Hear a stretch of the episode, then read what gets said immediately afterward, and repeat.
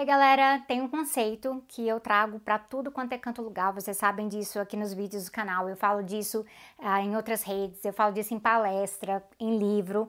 Mas tem hora que é importante a gente ter uma definição mais no ponto, um pouco mais concisa, para ajudar no trabalho. E é por isso que é legal trazer algumas palavras aqui para o glossário. Então, hoje nós vamos de D de despolitização.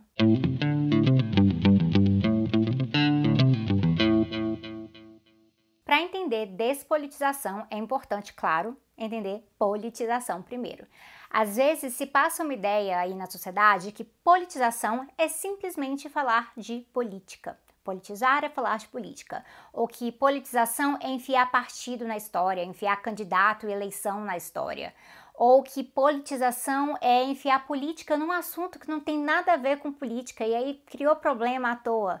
Não tem nada a ver com esquerda e direita. Então eu diria que os três entendimentos estão problemáticos. Politização não é só falar de política, é a discussão e a ação política voltadas para que as pessoas virem agentes cientes do que acontece uh, cientes das ferramentas disponíveis e cientes do que elas precisam para construir a realidade. Isso de estar ciente do que acontece tem a ver com reconhecer a sua própria posição individual e coletiva na sociedade.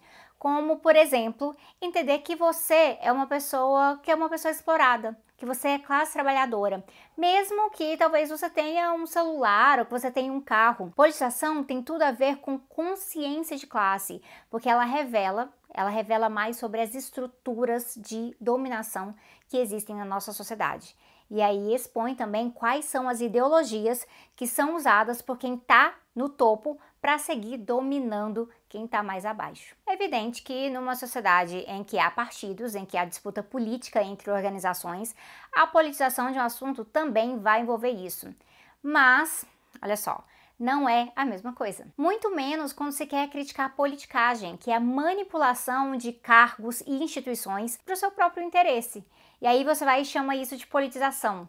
Não vai dar certo. Politicagem é politicagem, politização é politização. E assim, vocês já ouviram isso aqui antes, mas política está presente em tudo. Claro que são graus diferentes de agência que nós temos na realidade, e isso também depende muito do coletivo. Mas não dá para falar que algo não tem nada a ver com esquerda ou direita. Então, para pegar o exemplo da pandemia da Covid-19, o coronavírus não é de esquerda ou direita. O pessoal tem razão quando diz isso.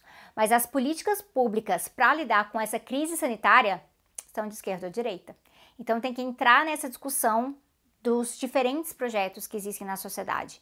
E se nós explicamos os diferentes projetos de acordo com os interesses de classe, os interesses de dominação que estão por trás deles, se é para emancipar o povo é, ou se é para manter a desigualdade, quando se explica isso, a gente tem aí um esforço de politização. E politização tem tudo a ver com entender o mundo para transformar o mundo. Porque política emancipadora é praxis. E a gente tem um P de praxis aqui no glossário. Então, se politização envolve consciência da realidade coletiva, o que, que será despolitização? Pois então, Despolitização é um enorme problema. Nos Sintomas Mórbidos, que é o meu primeiro livro, vocês já me viram falar dele aqui antes, eu falo muito sobre esse tema. Tem uma análise bem mais aprofundada para quem quer realmente pegar a discussão sobre despolitização.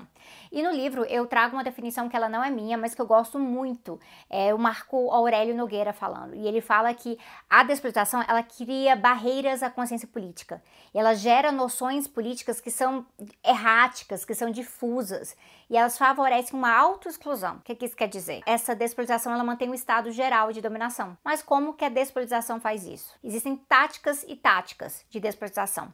E são táticas que é, confundem as coisas, que misturam as coisas ou que esvaziam significados, que são significados importantes para a gente operar e para a gente entender a realidade política. Por exemplo, tem a pós-política. A pós-política ela se propõe com uma superação da disputa política, onde a conclusão superior é aquela que não vem de nenhum campo que está em disputa, mas vem de uma suposta visão uh, que é meramente técnica e muito racional e não ideológica. Só que isso também é ideologia. A, a pós-política ela é muito fácil de identificar, especialmente no campo liberal, onde eles falam ah, de nem esquerda nem direita, para frente, mas se recusam a questionar eixos do capitalismo como a própria propriedade privada. E aí passam uma ideia de usar a razão contra as paixões políticas, usar o conhecimento técnico acima de tudo e deixar de picuinha entre esquerda e direita. Por que, que vocês não se entendem? Então, a pós-política ela confunde a sociedade sobre neutralidade, sobre projeto político e sobre o que é esquerda e direita também. E aí tem também a ultrapolítica. Enquanto a pós-política esvazia significados, a ultrapolítica ela vai e distorce. Então, é uma sociedade onde existe dominação, existe antagonismo, existem interesses opostos. O interesse real do explorado vai ser acabar com a sua exploração, e do explorador vai ser de manter essa exploração, porque essa exploração lhe beneficia. Mas a ultrapolítica, ela quer mascarar essa relação real de antagonismo para evitar a tomada de uma consciência de classe coletiva. Então ela elege disputas manipuladas, criando umas caricaturas de inimigos e monstros.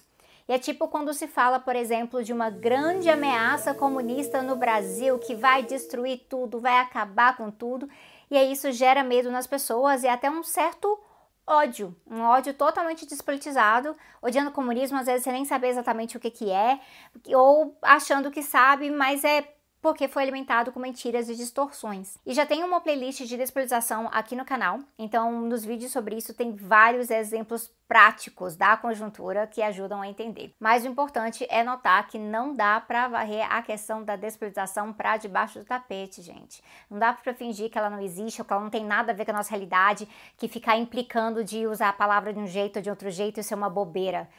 Na verdade, a gente tem um grande problema, um problema grave, porque fake news e outras mentiras, elas não colariam tão facilmente se a gente não tivesse perdendo controle com a despolitização. Então, se não fosse um problema tão grave, muita gente não teria medo justamente de projetos políticos que trazem mais emancipação em vez de mais servidão. Então, é papel nosso combater a despolitização. É papel nosso fazer isso identificando onde ela ocorre e defendendo um debate sério e verdadeiro sobre os projetos políticos que estão em jogo. Então, se você achou isso útil, não se esqueça de assistir ao restante da playlist do glossário. Tem, já tem um, umas letrinhas interessantes ali. E aí você se inscreve, comenta, compartilha, tem o sininho aqui também. E eu vejo vocês em breve.